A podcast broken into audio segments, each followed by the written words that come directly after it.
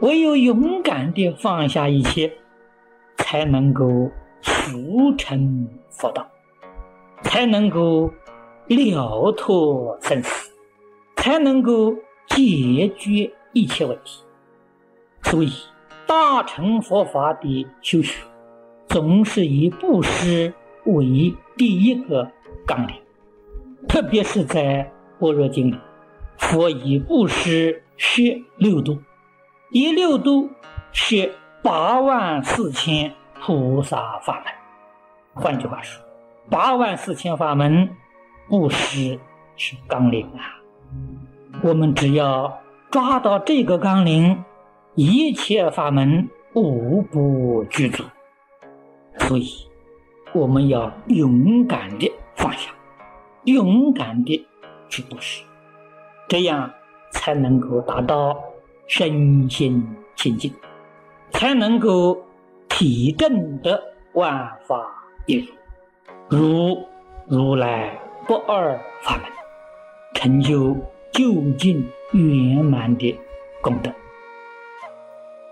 布施是舍，是放下，绝对不是说一看到布施我们就舍一点钱财，这个是错了啊。你把钱财舍掉，你能成菩萨吗？你能成佛吗？你能明心见性吗？不可能的。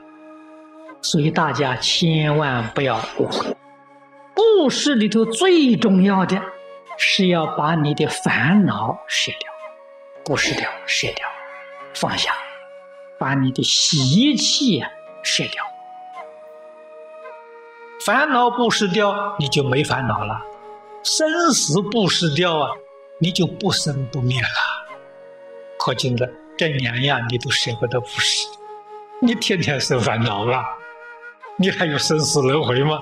为什么不把生死轮回放下呢？能够把这个放下，佛门叫大丈夫啊，这个了不起啊！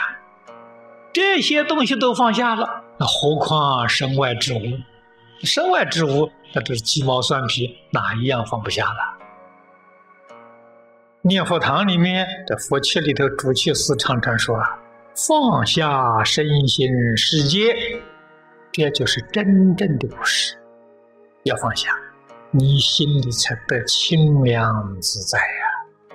换一句话说，你心里面有忧虑、有牵挂，这都是病，都是六道轮回的病根。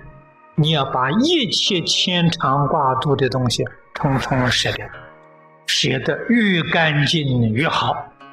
六祖说嘛：“你的清净心里头本来无一物嘛，那才是你的真心，才是你的本性。你要不写得干干净净，你的真心本性就透不出来。禅宗讲明心见性，你决定明不了心，也见不了性。为什么呢？你不肯放下，你没有把这些东西舍掉。”菩萨修什么？自始至终，从初发心一直到成佛，就是修布施，也就是修的放下。你说佛法繁琐？佛法不繁琐，简单的很呐。我当年见张家大师，我向他老人家请教，他给我开示的就六个字：看得破，放得下。放得下的就是布施。看得破就是般若，就是智慧呀。智慧从哪里开呢？必须放下智慧才开。智慧开了，你就真正肯放下了。所以这两个方法是相辅相成的。越肯放下，智慧越增长；智慧越增长，越放下的彻底。布施从哪里做起呢？个人烦恼习气不相同，有人财看得很重，你要是遇到佛，佛一定告诉你把财放下；有人名看得很重，财看得不重，佛一定跟你讲把名放下。这就是说，像大夫啊给人治病一样，毛病很多，哪一个病最重？